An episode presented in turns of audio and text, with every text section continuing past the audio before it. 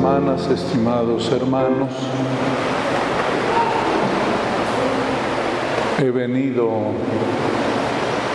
a confirmar la fe de estas niñas y niños. ¿Qué significa confirmar? Significa darles seguridad, que estén seguros de que Dios los quiere mucho. Eso es confirmar. Se reafirma una verdad. Pongo un ejemplo. Ya sabía yo que tenía que venir a confirmar aquí a la parroquia de García. Le dije al seminarista, confirma con el padre Pruneda si es a las 10 de la mañana. Ya él confirmó la hora y así ya estuve seguro que era a las 10 de la mañana. Confirmar significa estar seguro. Y confirmar a los niños es darles la seguridad de que Dios los quiere mucho.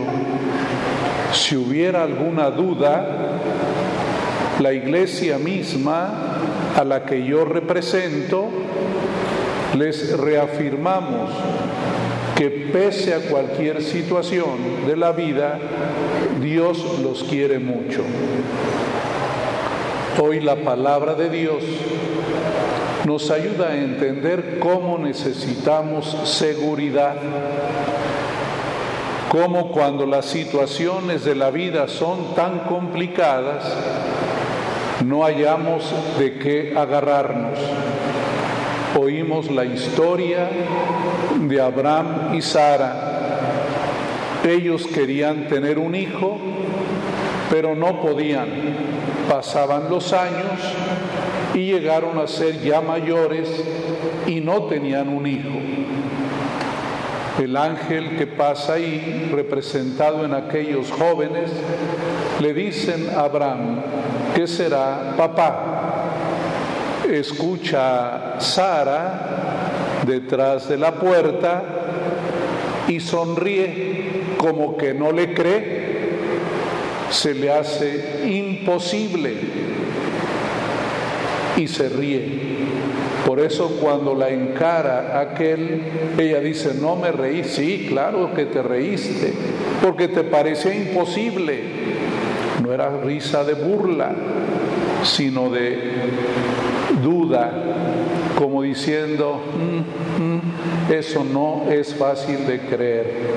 Y por eso aparece ahí la afirmación, para Dios nada es imposible. Eso es lo que me toca decirle a ustedes y a estos niños y niñas. Para Dios nada es imposible. Pero para llegar a esa certeza del corazón hay que hacer oración. También la historia del Evangelio. Un centurión tiene enfermo a alguien muy cercano y quiere que lo cure Jesús. Y el Señor le dice, lo voy a curar. Y el centurión hace también una oración. Hay dos oraciones muy bonitas hoy. La de Abraham que dice, Señor, te pido que no pases sin detenerte y la que hizo el centurión romano, Señor, no soy digno de que entres en mi casa, pero una palabra tuya bastará para sanarnos. Les es familiar esta última porque la decimos siempre en la misa. Lo que decimos en la misa es siempre palabra de Dios. Esas oraciones no las inventa nadie están tomadas del Evangelio. Señor, no soy digno de que entres en mi casa, pero una palabra tuya basta para sanarme. Esa es la oración. Cuando uno tiene una duda, Cuando uno tiene una situación que supera la capacidad que uno tiene de resolverla, está la oración. La oración primero se convierte en un bálsamo para ti, pero también la oración te da fuerza para seguir adelante, para mantener viva la esperanza, sabiendo que para Dios nada es imposible. Pero para llegar a esa seguridad hay que hacer oración. La oración es la que nos da la certeza. Por eso, dentro de un ratito, antes de ungir a los niños y niñas con el Santo Crisma, haré una oración para pedirle al Señor que los llene de su espíritu y para que ellos puedan dar frutos de acuerdo a lo que el Señor quiere. Nosotros esperamos siempre que la gente sea buena. No puedes cosechar lo que no siembras. ¿Quieres frutos de bondad en tus hijos? Siembra la palabra de Dios. Siembra el mensaje de Dios en su corazón y verás que vendrán los frutos.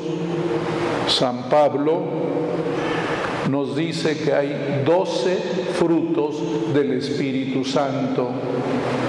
Caridad, gozo espiritual, paz, paciencia, etc. ¿Quieres que tus hijos vivan en paz?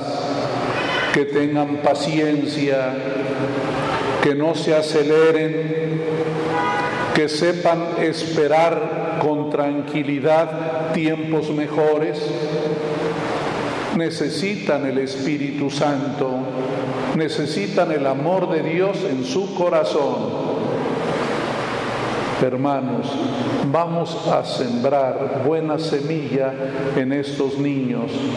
A ustedes les toca una parte, papás y padrinos.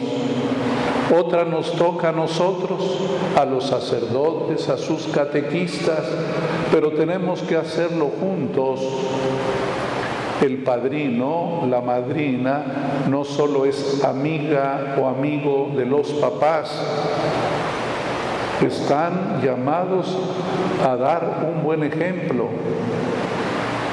Esa es la siembra, lo que ven en ustedes, si ven en la madrina o en el padrino virtudes, modos buenos de ser, pues los niños lo van a aprender.